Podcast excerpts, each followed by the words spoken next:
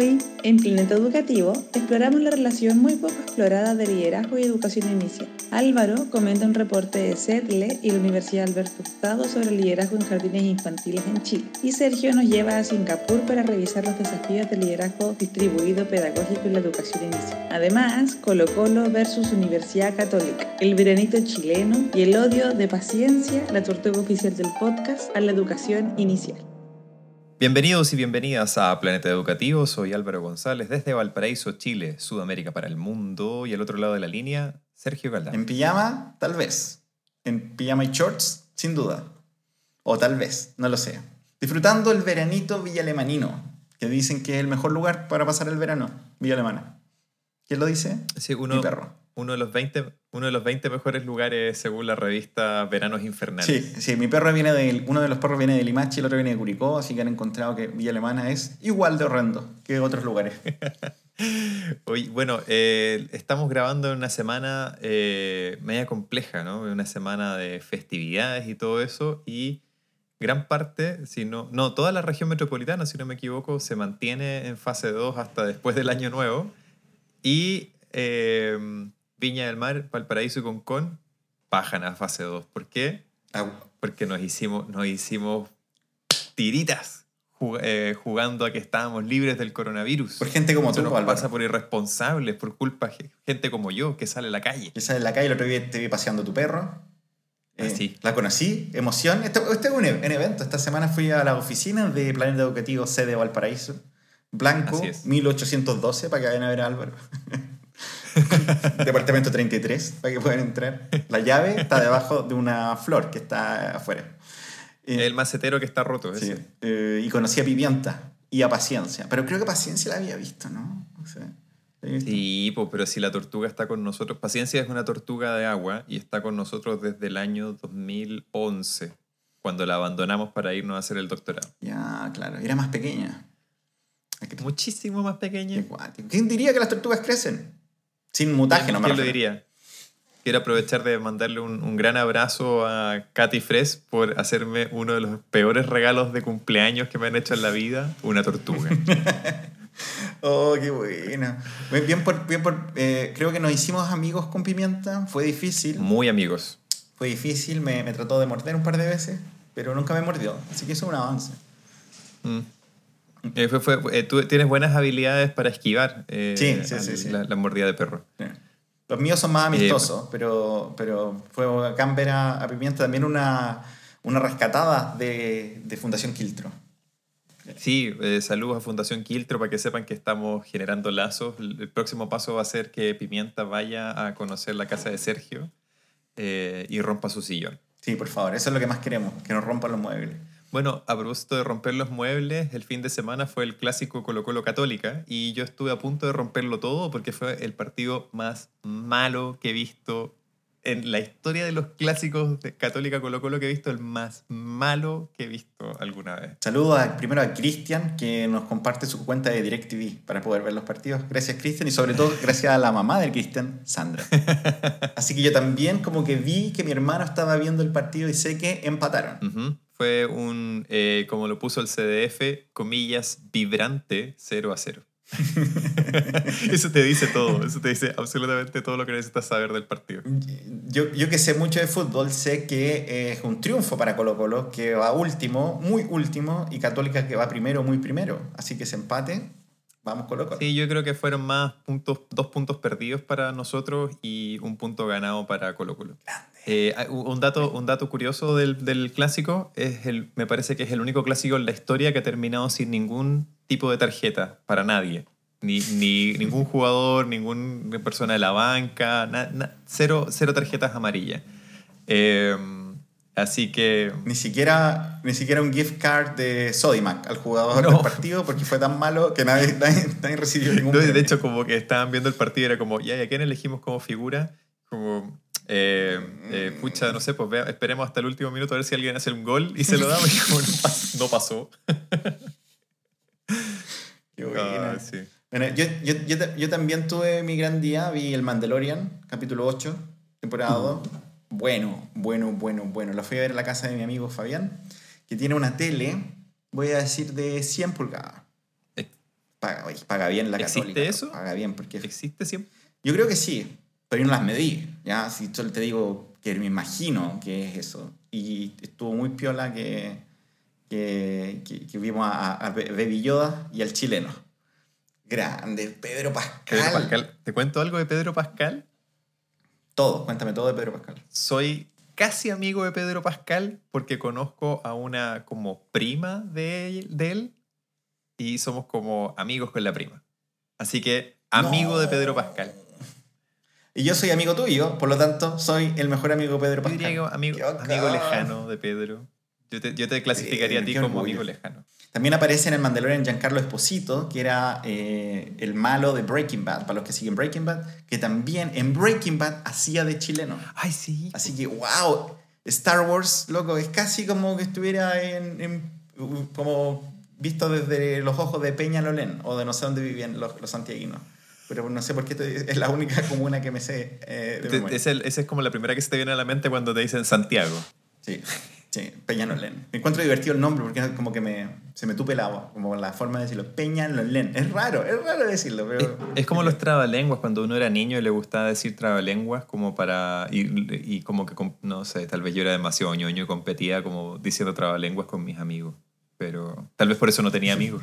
Era Es eso, verdad. era, Yo conozco a uno de tus ex, ex amigos, así que sí. era eso y jugar fútbol. Como que esas eran las dos cosas que me gustaban. Más. Hoy tenemos un capítulo extraño hoy día, pero extraño porque mm, es como la primera parte de, de dos. Así, así lo hemos planteado. Hoy vamos a hablar de liderazgo y educación inicial. Y eh, tenemos dos papers para discutir. Un paper nacional que vas a contarnos tú un poquito y yo voy a rematar la sesión con un paper desde la mejor isla del sudeste asiático, Singapur. Y no quiero ser arrogante, como siempre lo soy. Yo fui a Singapur 40 horas. Así que sé de lo que hablo cuando hablo de Singapur. Oye, pregunta, Y vamos a terminar. pregunta ahí a propósito de eso. ¿Singapur realmente es una isla? Yo pensé que estaba conectada con Malasia como por tierra, ¿o no? Loco, no sabía nada de Singapur. Deja contarte lo que hice en Singapur cuando fui. Llegué en avión, así que asumo que cada vez que llegáis en avión a algo, no hay, no hay paso por Malasia. Eso esta es mi lógica siempre. Si, si llegáis a un lugar, sea donde sea, en avión, es que no hay otra forma de llegar. Porque nadie diría avión, todos diríamos, obviamente, tren. Así que no sé. Pero voy a decir que una isla. Ya. y con, con ningún tipo de información. Y yo estuve ahí, no podéis comer chicles, pues es un tema clásico de Singapur. Todos chiquititos, todos apretados, pero Singapur es bacán y toda la gente de Singapur que conozco, que conozco tres, son bacanes. Así que estoy preparadísimo para conversar de educación inicial en Singapur. Fantástico. Oye, bueno, te comencemos y te comento un poco sobre el, el estudio de, mm, acerca del liderazgo en educación parvularia y que está, re- este estudio, las autoras son Piedad Cabrera Murcia, Mariluz Yáñez y Macarena Alegría. Eh, Piedad Cabrera, no sé, e- ella es académica de la Universidad Alberto Hurtado, si no me equivoco. Las otras dos coinvestigadoras no lo sé, pero el estudio fue encargado, financiado por el CETLE, por el Centro de Liderazgo Educativo que existía en la, el- en la Universidad Diego Portales y donde la, la Alberto Hurtado era parte del- de ese consorcio. Eh, Digamos lo primero, antes, antes de avanzar. Mm. Mejores nombres. Mejores nombres. Tenía una piedad, tenía una alegría. Sí, ¡Wow! Sí. o sea, cambiémosle el nombre, Álvaro. No, pero aparte piensa, eh, Mariluz, pedazo de nombre. Pedazos de nombre. Yo quiero ser Sergio Avenger Captain Galdames. Lo voy a proponer para un nuevo paper. Bueno, lo interesante de este estudio es que, bueno, lo plantean un poco en el, en el inicio del, del documento, que es un documento que está disponible así gratuito para bajarlo. Nosotros le vamos a dejar el link, como siempre, en la descripción. Eh, ustedes pueden descargarlo directamente, no hay que pasar por ninguna barrera de pago, ni tampoco hay que pagarle arriendo a Sergio para que les mande una versión pirateada, eh, es- como escaneada con su, tele- con su celular. No, me compré escáner. Así que la- ahora las versiones que pirateo son mejor calidad. Escáner, pero ¿qué es esto? ¿Los años 90? Tengo un escáner. Tengo un escáner. Es maravilloso. Con la lucecita, con la lucecita, ¿no? Sí. Oh, qué bueno. Bueno, el estudio es interesante porque ah, no solamente se enfoca en directoras de jardines infantiles, sino que eh, también al mismo tiempo de identificar directoras que destacan por, eh, por, por tener buenos resultados o una, una gestión externamente reconocida como, como exitosa. Eh, conversaron también con educadoras y técnicos de, de, los, de los, jardines donde estas directoras eh, realizan su función. Estos son jardines Junji, eh, en el estudio es de modalidad clásica, pero es interesante también decirle para las personas que no están familiarizadas con esto, que Junji e Integra son como los dos eh, grandes como sostenedores de la educación parvularia de, tipo pública en Chile. Eh, Junji es un poquito más público que Integra, porque Integra es parte de una fundación de la, de la oficina de la primera dama en el, en el gobierno de Chile, pero Junji es parte del Ministerio de Educación. Eh, sí, y son enemigos, digamos las cosas como son. Yo no tengo ningún dato al respecto de decir que se, se, se odian. Yo diría que más bien son rivales, amigas y rivales. Buena, buena serie. buena serie. Y mm, bueno, Junji tiene distintas modalidades, eh, algunas de ellas donde eh, traspasa la administración de los jardines a, entes públicos o privados, como fundaciones o municipios o qué sé yo, que serían como el, equivalente a los particulares subvencionados. Eh, pero hay un grupo de jardines que son como, entre comillas, modalidad clásica, que son 100% manejados y gestionados por Junji.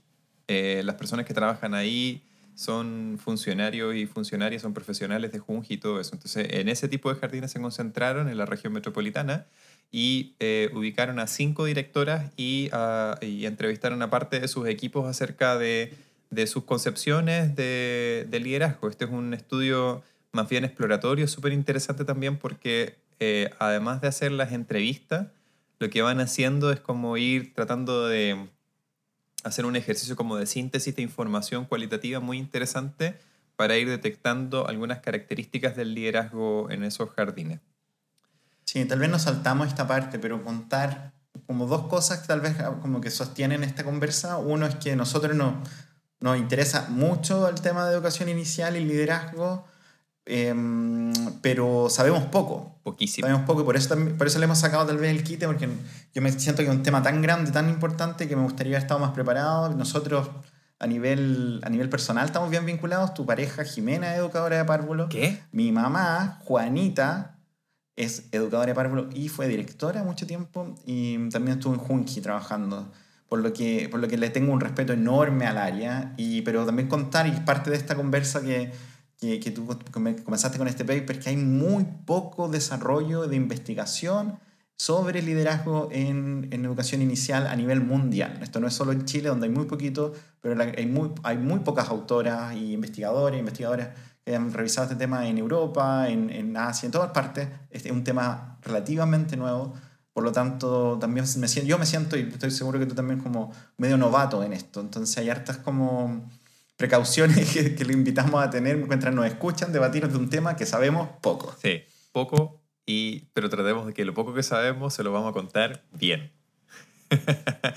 yes. Oye, una de las cosas que es interesante de todo esto además es que, eh, y pasa, ha pasado en otros ámbitos cuando empezamos a, hablar sobre el tema del liderazgo, que eh, se empiezan como a acomodar un poco los datos a lo que, de lo que va apareciendo a teorías de gestión y administración que ya existen. Y eso pasó muchísimo, por ejemplo, cuando se empezó a investigar por primera vez acerca de, más allá del rol del director o directora de un establecimiento, el rol de los líderes más de tipo intermedio, medio, ¿cachai? Y también el, cuando se habla acerca del liderazgo como a nivel de sostenedores, distritos o qué sé yo, como que siempre está el riesgo de que se empiecen como a acomodar los hallazgos a los modelos que ya existen. Entonces, una cosa que es interesante es que eh, no solamente este estudio, sino también otro estudio a nivel internacional, están tratando de darle una identidad bien, bien, bien particular al liderazgo en, la educación parvularia o la educación inicial. Eh, y una de las cosas que aparece aquí en este estudio que yo destaco muchísimo es que eh, no se la han jugado necesariamente por eh, tratar de acomodarse a, los modelos como más clásicos de liderazgo, sino como tratar de hacer aflorar aquellos sellos que son propios del, campo. Em, en ese sentido, la centralidad de los estudiantes, el foco mm. puesto como en el trabajo eh, colaborativo en, las salas de clase, en, las salas de los jardines, es súper, súper importante. Sí, no te iba a preguntar justo de eso, pero yo leí el, el documento, lo, puse para una, una cosa hace varios meses, o sea, varios meses, meses. Meses. Y, y, y, claro, lo importante es que esa es la llamada, cuando movemos liderazgo, entender que esto se ha centrado en el mundo escolar. Hay pedacitos que tú veías en universidades, en institutos de educación superior, cosas así, pero la fuerza de lo que sabemos liderazgo educativo tiene puesto los directores, los UTP, e, ese es un poco el, foco. Entonces, cuando nos aventuramos, salimos del territorio a otro contexto, como es la educación inicial, siempre es bueno recordar esto, como estas pequeñas diferencias, énfasis, que convierten al jardín en algo no siempre comparable con la escuela. Sí, yo creo que ahí, por ejemplo, hay un punto bien interesante que hacen en, en una tabla. El, el, documento es fantástico porque tiene muchas tablitas y, e ilustraciones y qué sé yo, y como que te destacan muy fácilmente lo, lo, las ideas centrales a juicio de las autores. Eh, pero hay una tabla, la primera tabla que muestran que son los elementos comunes en las formas de liderar en estas cinco directoras que, que investigan. Eh, y lo rompen en tres como grupos de cosas, ¿no? Una que es compartir una visión general, pero es una visión que está puesta, no tanto como en, como en el caso de los establecimientos de nivel básica o media, que está puesta como en alcanzar una educación de calidad y como definido como en términos súper grandes, sino que aquí está muy bien puesto como en, eh, en el aprendizaje de los niños eh, y el sentido como pedagógico que es muy propio de la educación parvularia, eh, una pedagogía muy propia del, del campo, eh, que pone también mucho por, por, delante el tema del bienestar de los niños y también en, cierta gran, en gran medida también el bienestar de los equipos. Y de ahí hay otro aspecto que es súper importante también y que se encontró en estas directoras, que es el trabajo colaborativo pero eh, pensado como en este nivel como de horizontalidad y de responsabilidad compartida en los equipos educativos, en los equipos de aula, entre educadoras, técnicos y otros adultos que están en, los jardines. Y lo último es los aspectos relacionales que siento que son muy característicos de los espacios de, de educación inicial y que tienen que ver con establecer relaciones positivas. Hay unas políticas muy fuertes, particularmente de Junji y de Integra también, respecto al buen trato, eh, y también hay unas políticas que se han intencionado muy fuertemente de estas mismas instituciones respecto del trabajo en equipo, eh, de abordar las, todas las situaciones eh, pedagógicas y no pedagógicas en los jardines desde una mirada de trabajo en equipo. Entonces, si bien hay un puesto formal designado, por ejemplo, como de dirección, esa dirección pareciera estar intencionada que sea siempre muy colaborativa, muy, muy horizontal, y lo mismo con los equipos de aula, como que al menos se intenciona de que trabajen de manera muy integrada eh, eh, y que traten de desarrollar acciones colectivas y vayan también haciéndose parte de, de, lo que sale bien y de lo que no sale tan bien cuando están desarrollando sus actividades en el, en el jardín. Y eso se, se, impregna en el fondo a través del liderazgo. Sí, el, este paper que tú revisaste es uno de los pocos que hay. Entiendo que está en, en temas en, tema en Chile. Y, y entiendo que el, estamos trabajando, no sé si, no sé qué tanto se sabe de esto, no sé cómo va, pero entiendo que hay un proceso de generar un marco para la buena dirección en educación parvularia. Hay una conversación hace rato, no sé si tú la has escuchado de tus colegas en Santiago están, parece, participando. Sí. Y, pero, pero de nuevo es interesante lo que tú presentas porque sabemos muy poquito. Sabemos muy poquito de cómo, qué significa liderar un jardín y, y qué elementos podrían armar la diferencia. Yo escuchándote lo, lo que he revisado yo, eh, yo te conté que estoy, trabajé en, en dos proyectos de liderazgo en, en Junji. Y bueno, y todo esto, el texto que estamos revisando lo incluimos en, en nuestra revisión también. Pero hay un tema e, extra que, que, quiero ver si se aparece algo aquí o tenía alguna idea de que tiene que ver con que los jardines están, eh, trabajan mujeres. Eh, y es que, que genera eso también una dimensión nueva en, en qué significa liderar un grupo de un solo género. Que en las escuelas, por muy, por muy polarizadas que estén, nunca encontráis 100% hombres o 100% mujeres.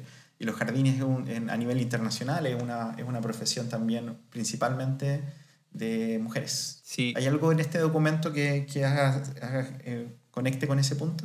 Curiosamente no, no, encontré nada que abordar ese punto explícitamente y es una de las cosas que yo siento dentro de, de varias cosas positivas que tiene este, este estudio, eh, este documento.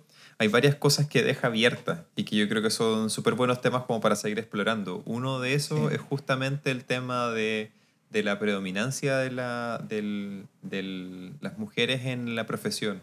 Hay muy mm. pocos, ah, por, por Jimena he conocido directamente a dos educadores de párvulo eh, mm. y entiendo que a nivel nacional son muy pocos, no creo que superen los 100 en todo el país. Mm. Y de hecho creo que hace probablemente el año pasado o inicios de este año estaban como con ganas como de asociarse y, tener como una agrupación de educadores de párvulo como una forma de visibilizarse también.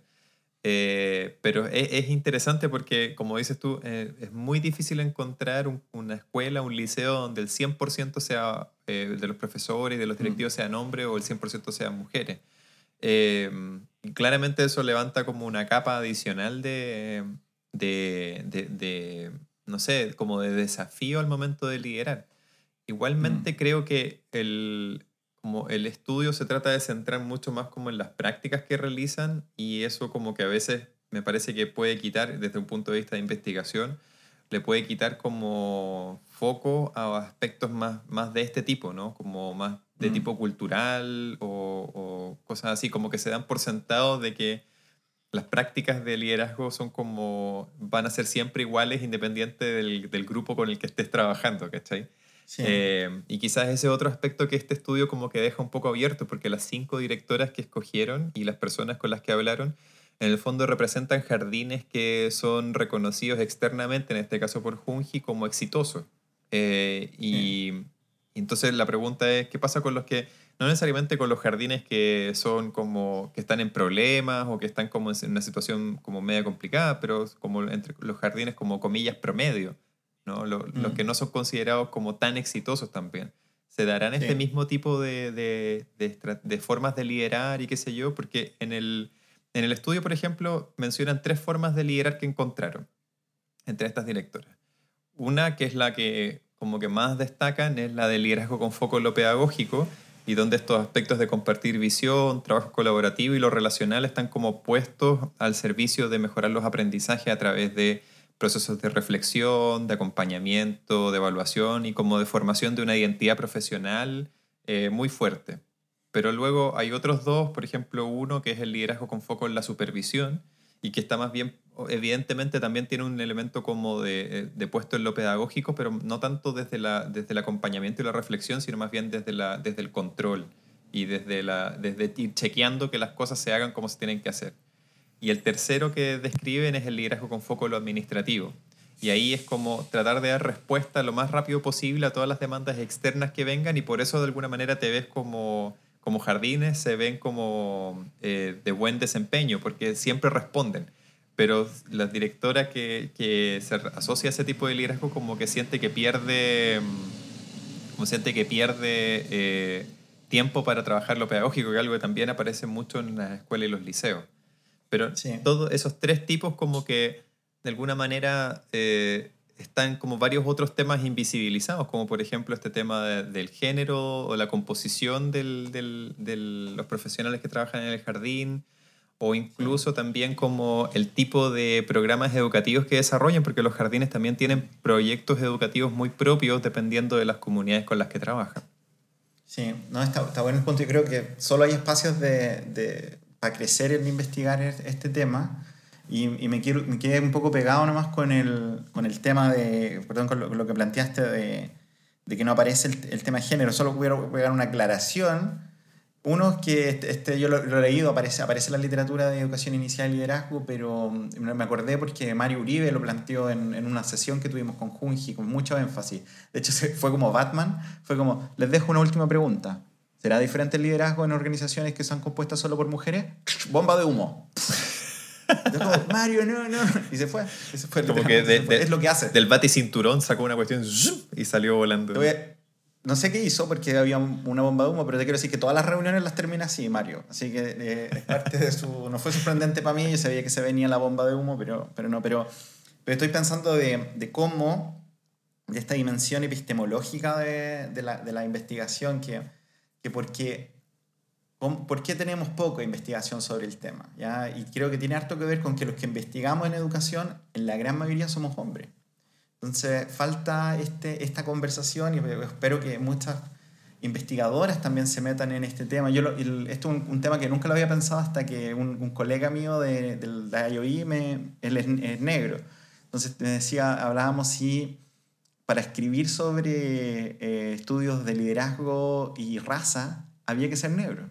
O un blanco podía escribir sobre esto, ¿cachai? Podía, y eso para mí me quedó así como, oh, nunca lo había pensado. Y yo que estudio generaciones, siempre lo pienso cuando veo gente vieja escribiendo de gente joven diciendo que apestan. como el, clásico investigador como demasiado potente que tiene 70 años que dice, ay, los, los, directores millennials son, son horrendos. Pero tú podías escribir de algo que no pertenece, podías hablar de un grupo al que no pertenece sin perder parte de la historia, Como que me, no tengo la solución, pero creo que en educación inicial pasa, que necesitamos más investigadoras Mm, y educadoras que, que, o educadores que, que empiecen a, a, llevar esto a, los textos, que no es difícil, porque todos que trabajamos en esto sabemos lo lento que es, lo caro que es escribir e investigar, y, tal vez falta ahí no solo eh, o sea, decir que necesitamos investigar más, sino que también que incentivar a que hayan, que existan estas personas que tomen estos temas. Mm, sí, me parece que hay un punto interesante también respecto de mm, de el, que las mismas educadoras puedan eh, reconocerse a sí mismas como, como profesionales que pueden investigar y que lo hacen muchísimo en el ámbito pedagógico.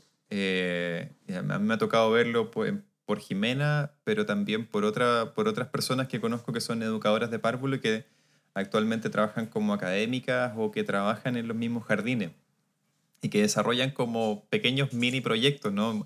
Mucho el tema de la, de la eh, investigación-acción, como que se incentiva harto también la formación de pregrado, ¿cachai? Em, pero el, el, el, el, paso, ¿cachai? Como del, del, a profesionalizarse como investigador o investigadora pareciera estar un poco trunco todavía y no, no, no se ha hecho como la conexión aún en eso. Igualmente, yo siento que, por ejemplo, en el caso de los directores de escuela y liceo en Chile, a diferencia de lo que, por ejemplo, tú y yo pudimos ver en países como Australia o Inglaterra, eh, los directores, las directoras acá también tienen, tienen esa desconexión entre ser, eh, también como desarrollar algunas acciones de investigación. Eh, muchos de los directores y las directoras en estos otros países tienen, tienen una formación que les, les, les permite o les ayuda al momento de investigar y también se la juegan cuando los invitan a participar de proyectos de investigación para publicar y para ir a congresos y participar de este tipo de eventos. Yo siento que ahí todavía hay un punto pendiente respecto de lo que estamos haciendo en Chile en general y no tanto en específico como en, en educación parvularia. Antes de, de, migrar al segundo paper, quiero preguntar si tu tortuga odia la educación inicial, porque cada vez que he dicho como educación inicial, la tortuga se ha girado, un, un spin en, en, el acuario. Lo que pasa es que... ¿Está bien? Sí, está bien. Lo que pasa es que la Jimena le encontró una plataforma para subirse a, a tomar sol y después tirarse en piquero y le encanta. Entonces como que trepa, se queda un rato ahí, se seca y se tira un piquero. Y justo coincide cada vez que digo educación parvularia, al agua. El, mira, el, yo quiero hablarte de contarte muy. Me voy a, me voy a mirar en el reloj, voy a ponerlo 10 minutos a, máximo para contarte de un. A propósito de, a propósito de cosas rodeadas de agua, que no son islas. What, what, what, what? que quiero contar de este paper que encontré, lo encontré hoy día, ya está fresquito, so fresh, so fresh, lo tuve que dejar encima de la mesa que se secara un rato. Fresh of the boat. Eh, fresh of the boat, escrito por Yam y Lim, que son mujeres las dos y son, son de Singapur.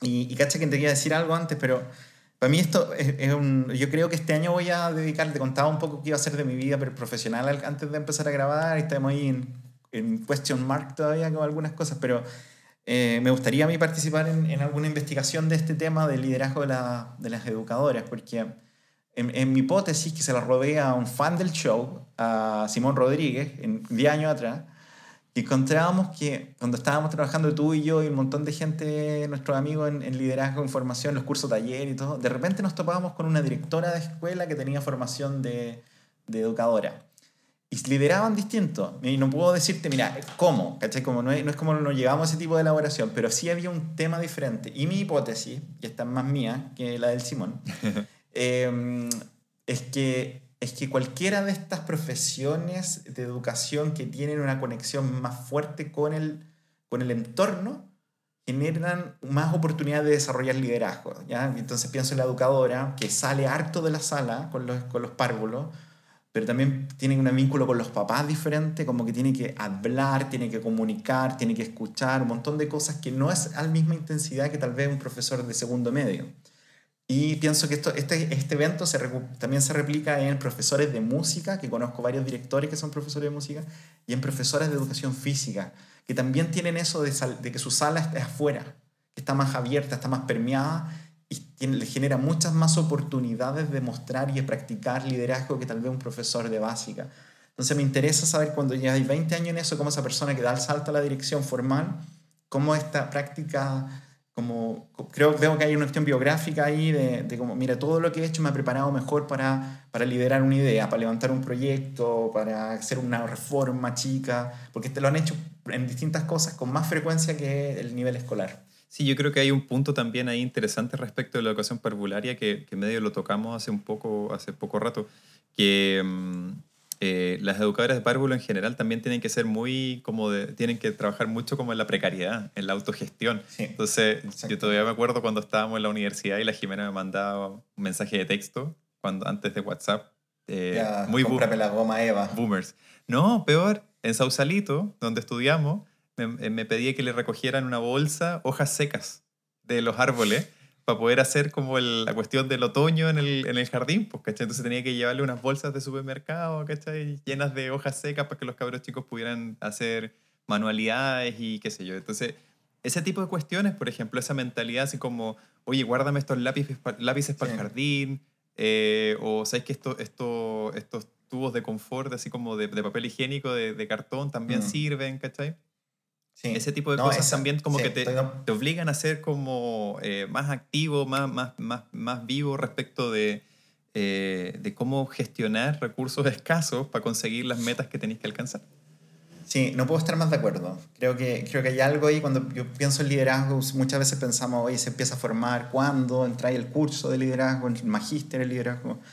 Pero, pero para mí, desde lo, de lo que yo he investigado, las personas que lo han hecho mejor es que han tenido muchas oportunidades a lo largo de su vida de probar esto, de testear esto, de pilotear ideas y verse, verse ellas mismas como con, con capacidad de crear cambio en otros. Oye, y a propósito de eso, ¿en Singapur recogerán también hojas secas para hacer cosas o no? ¿Tú que leíste Te voy a decir lo que no recogen chicle. Chicle, no recogen chicle porque no hay, Álvaro. No venden y es ilegal si te pillan metiendo chicle. Podéis meter armas, pero no metáis chicle. ¿no? Miti miti, te juro. No me, no me hables de los grosos. Weapon of no mass me hables de los grosos.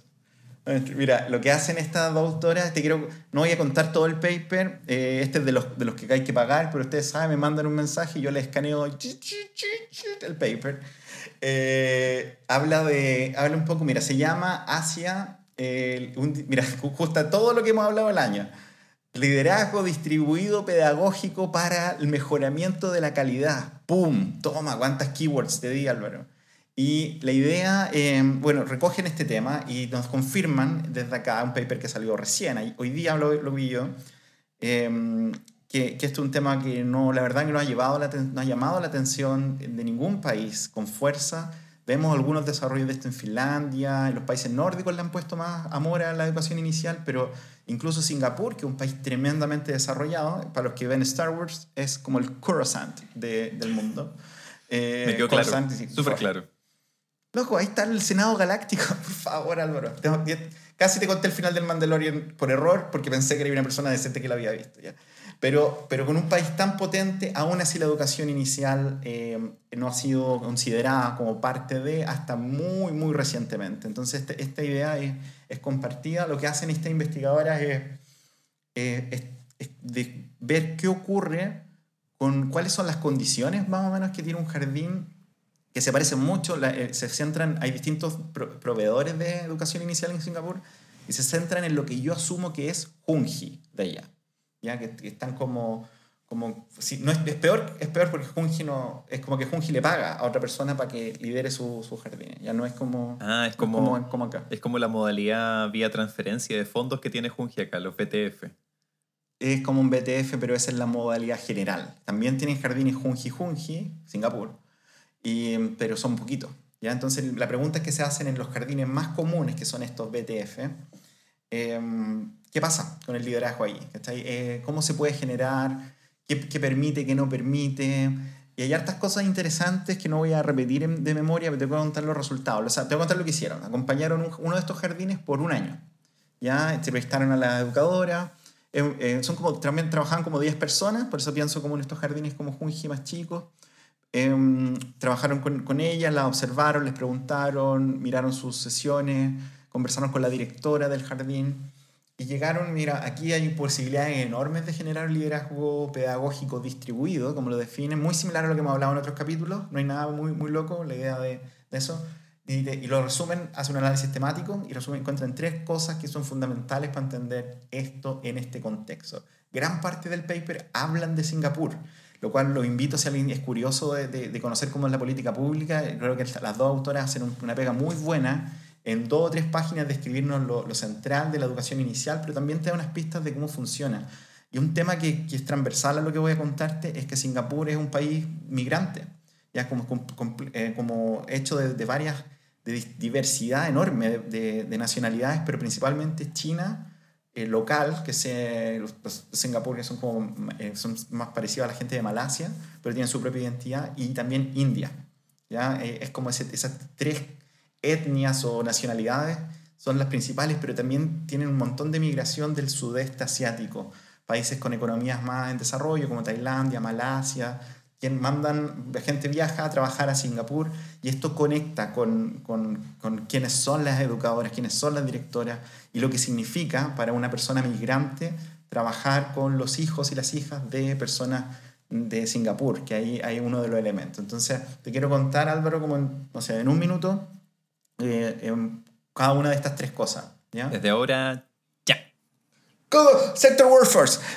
El, lo, lo, lo, principal es como nos, nos dice, mira, liderar estos jardines, tenés que hacerte cargo de que es un, es un área que es mirada en menos por las otras áreas de la educación. ¿ya? Eh, no, es, no tiene las lucas, no tiene el currículum, tampoco no tiene las certificaciones que tiene una escuela. Entonces la gente viene con por un lado como con, ese, con esa idea, ¿cachai? Que, te, que como que pucha, es lo que me dio a lo mejor, no todos quisieron estar ahí, pero también vienen con, con, como con, con, con la necesidad de nivelarse, porque la, la certificación que piden para ser educadora o ser técnico ya es como más o menos cuarto medio, ¿ya? Es cuarto medio con un, un diploma de un año en, en, en el tema. Entonces yo como directora de ese jardín tengo que pensar, ok, viene gente como que no, no es su primera opción, o viene gente de otras partes, pero tengo que pensar que el jardín es mi espacio para formarlos, porque no, no hay nada que me, ni una política que me ayude a eso, ¿ya? Eh, a nivel organizacional, hay un tema, dos temas que, que son interesantes para el, para el, liderazgo. Uno es que por ser educadoras migrantes, y yo como persona que he trabajado en otros países te voy a decir que esto es verdad, te sentís muy, muy disminuido muchas veces cuando te relacionáis con los locales. Yo cuando trabajé en Inglaterra lo vi, como los locales te ven como, oh, bueno, qué bueno que podía apoyar en esto, Sergio, pero nadie cree que vaya a hacerlo bien. Hay una duda siempre eterna de que el migrante es penca, a pesar de que no, hay, no había ningún tipo de evidencia de eso. Casi, casi no se te nota el acento. Una cosa así como cuando, cuando te empiezan a felicitar porque, porque no hablas tan mal como ellos esperaban. Es como, ese es como el, el clásico. El muy clásico. Pucha, que me dijeron eso. No, tú no te, no te, no te veis como migrante. Ah, gracias. No sé, no sé qué estáis diciendo, pero racista, match. eh, entonces, la, piensa que la educadora que tiene que hablar con el apoderado, que tiene que hablar con la familia, que tiene que trabajar con un niño que se va a ver diferente a, a ella, tiene, que, tiene ese, esa carga. Y significa que yo desde la dirección o, de la, o, la, el jardín como desde la dirección tiene que hacerse cargo de que hay una relación asimétrica muchas veces entre la familia y también el, la educadora o la directora. En segundo lugar, y esto replica esto mismo, lo que hablábamos antes, pero a un nivel más, más grande, la política pública no considera a al jardín como de la misma forma que considera a la escuela, por lo tanto no les da los recursos para crear sus propias estrategias y su currículum, pero también le, como no les considera, va súper atrasado en, en los desarrollos pedagógicos. Entonces les pide que se destaquen el gobierno le pide que te destaques, pero te pasa así los peores recursos y no te da ninguna posibilidad de cambiarlo. Hay una cita en esta parte súper buena que una, una, una educadora dice, el gobierno nos obliga a usar este libro de texto y este libro es pésimo. Es pésimo, además que lo, lo terminamos en, en una semana y el gobierno nos pide que dure un mes. ¿Ya? Entonces, esta, cuando el gobierno le pide a un jardín que mejore, el gobierno no mejora también su equipo. Entonces genera una tensión y un, como desilusión por parte de todas las personas del jardín que de nuevo que tenéis que hacerte cargo. Y finalmente es que eh, la, el gran tema que hemos revisado muchas veces en temas de, de liderazgo es, eh, es la visión compartida. Y porque viene tu equipo, viene de distintos lugares, porque muchos no se formaron en el, en, como adecuadamente para ser educadores, significa que el jardín tienes que hacer, como, directora, como líderes del jardín, tienen que hacer un esfuerzo extra por acordar desde cosas básicas hasta temas más estratégicos como la misión y la visión y los sueños de cada una de, de estas personas sobre lo que puedan crear. Esto no es solo un problema, sino que es una oportunidad, porque permite que como hay una carta un poco más blanca para poder crear entre todas las personas del jardín una visión sobre qué es eh, educación de calidad, cómo definimos el juego, cómo definimos los logros, etc. Entonces es, es, bonito este viaje, para mí como creo que hay hartas cosas interesantes, pero, pero principalmente me conecta con lo que tú hablabas ya antes, que no sabemos, ¿cachai? No sabemos mucho de esta área y requerimos más investigaciones, queremos más textos sobre cómo este liderazgo es diferente. Mm. Yo creo que también influye mucho y pensando un poco en esto de... de eh, creo que eran los estudios de un tipo de apellido Heckman, que hablaba acerca de como el retorno a inversión, eh, si empezaba a, a educar más temprano a los niños como de más chiquitito, y eso como que empezó a, a, generar toda una retórica y toda una discusión acerca de que la educación parvularia no es importante en sí misma como una etapa, sino que es importante por lo, como por lo, los beneficios futuros, ¿no? Sí. Entonces los gobiernos empiezan a invertir en abrir jardines a la cuna y, y, tener gente medianamente calificada trabajando ahí, pero sin darle muchos recursos porque en el fondo entienden que lo, los niños necesitan estar como en un espacio distinto a su casa para que eventualmente en el futuro tengan mejores, no sé, me, mejor salud, eh, era, era mejor salud, menos criminalidad, principalmente menos criminalidad y eh, mejores ingresos. Y, y eso sí, es, es, ha sido totalmente nefasto. De hecho, el otro, la otra vez, hace unos meses, varios meses atrás, en medio de la cuarentena, yo creo, mirando tonteras de estudio y qué sé yo, me encontré con un artículo que, que eh, criticaba, pero no solamente criticaba, como que probaba que la, que la, la premisa de, de, Heckman estaba equivocada, que los datos no, no sugerían ni a favor ni en contra de la educación inicial como, como predictora de esta cuestión de más ingresos y toda la cuestión. Era como, puede que sí, puede que no. Es que ¿para qué le preguntan a Heckman? Pregúntele a Heckwoman. Ah. Ahí tendría que poner, bueno, la hice de nuevo. Oh, ya. Tan, tan crítico que estoy. Sí, mira, eh, yo me, me quiero despedir con mi último, este llegué al final del paper y me fijé cuando estaba viendo las referencias, porque eso es lo que hago yo, Álvaro. Yo no dejo ni una letra sin leer en estas cosas. eh, sobre este cambio en la sigla en inglés, que para mí resume un poco el argumento que hemos dado, cuando, y especialmente el punto que diste tú. Yo cuando empecé a estudiar el, el doctorado en 2015, eh, me, había todo un área de Early Child Education, que se escribe S, ¿verdad? E-C-E. -E. Y ya, y ahora, cuando tú buscas literatura sobre esto, ya no es así, es E-C-C-E. -E. Ahí le agregaron una C que es de care. Y, y esto lo, cuando lo veo en algunos marcos, claro, pues se movió de educación inicial a educación y cuidado inicial. Y esto creo que no es menor, ¿cachai? porque se, hay un reconocimiento de que son, muchos de estos centros educativos son guarderías. Uh -huh. Y, y parte, el paper que te acabo de comentar parte un poco con ese argumento, que en, en, en Singapur, de nuevo, un país tremendamente desarrollado, la, la, las jardines era un espacio de guardería para que los papás pudieran ir a trabajar creo que no dista tanto de, eh, de lo que vivimos en Chile. Pero cuando ponís estas dos dimensiones, no siempre son tan compatibles. ¿ya? Educar y cuidar requieren habilidades diferentes y requiere también un equipo diferente. Sí, yo solamente quiero ahí aprovechar de destacar eh, dos cosas, ¿no? Que en la, la política eh, en Chile sobre educación parvularia, como que siempre ha estado como inherente esta tensión. Hay, hay personas como la Jimena, Jimena hay personas como Jimena Poblete, eh, como María Mi prima también. María Jesús Viviani también, que eh, las tres han desarrollado en su investigación y, al menos su tesis de doctorado en el rol de las educadoras de párvulo o en la, o en la configuración, en el caso de la Jimena Caldames, tu prima. Mi prima cómo se configura la noción de niño o niña en el jardín y cómo eso también predetermina cómo se configura la noción de la tía, no la educadora, sino de la tía, que es la que engloba este tema como de educación y cuidado. Eh, pero mm. también considerando a los niños como pequeños salvajes que hay que controlar, porque si no los controláis se van a convertir en delincuentes. Entonces ya partiste, partiste de, una, de una base, de, un, de una relación, una interacción pedagógica sobre la base de la desconfianza, de que tienes que domar a este niño salvaje. Y eso hace también que tú como, como mujer, desde un punto, estás más capacitada para hacerlo porque tienes este instinto maternal.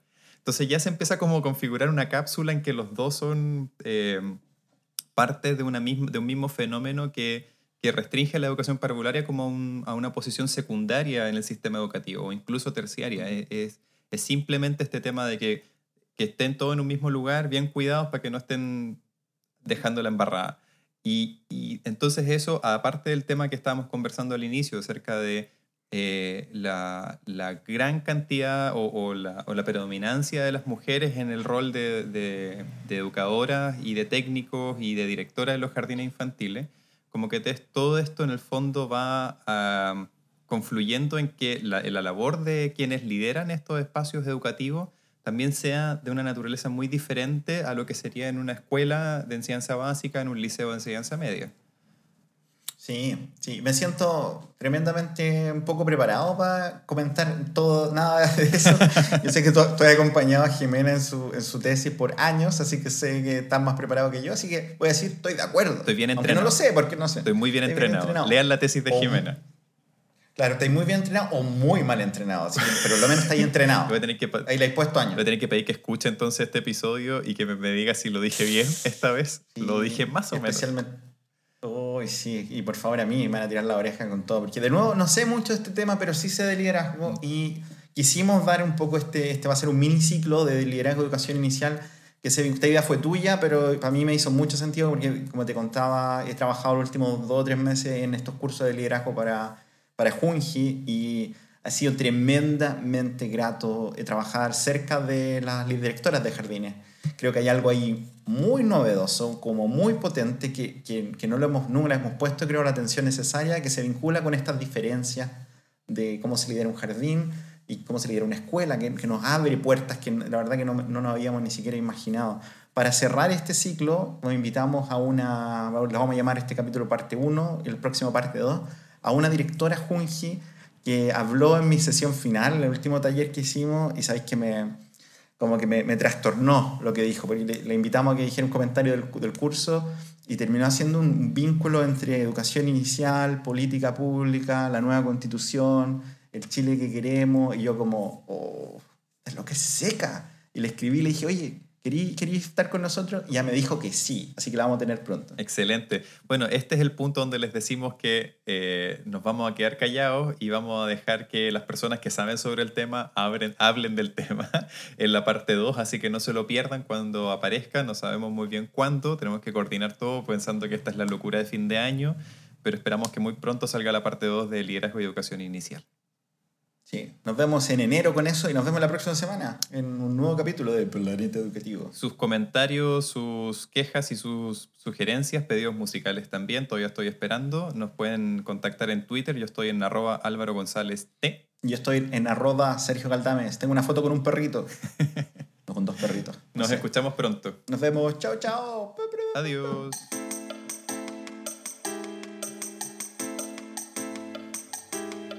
Gracias por escuchar este capítulo de Planeta Educativo. Puedes encontrar más capítulos y otros recursos en www.planetaeducativo.cl. Y no olvides que puedes suscribirte a Planeta Educativo en Spotify, Apple Podcasts y Google Podcasts.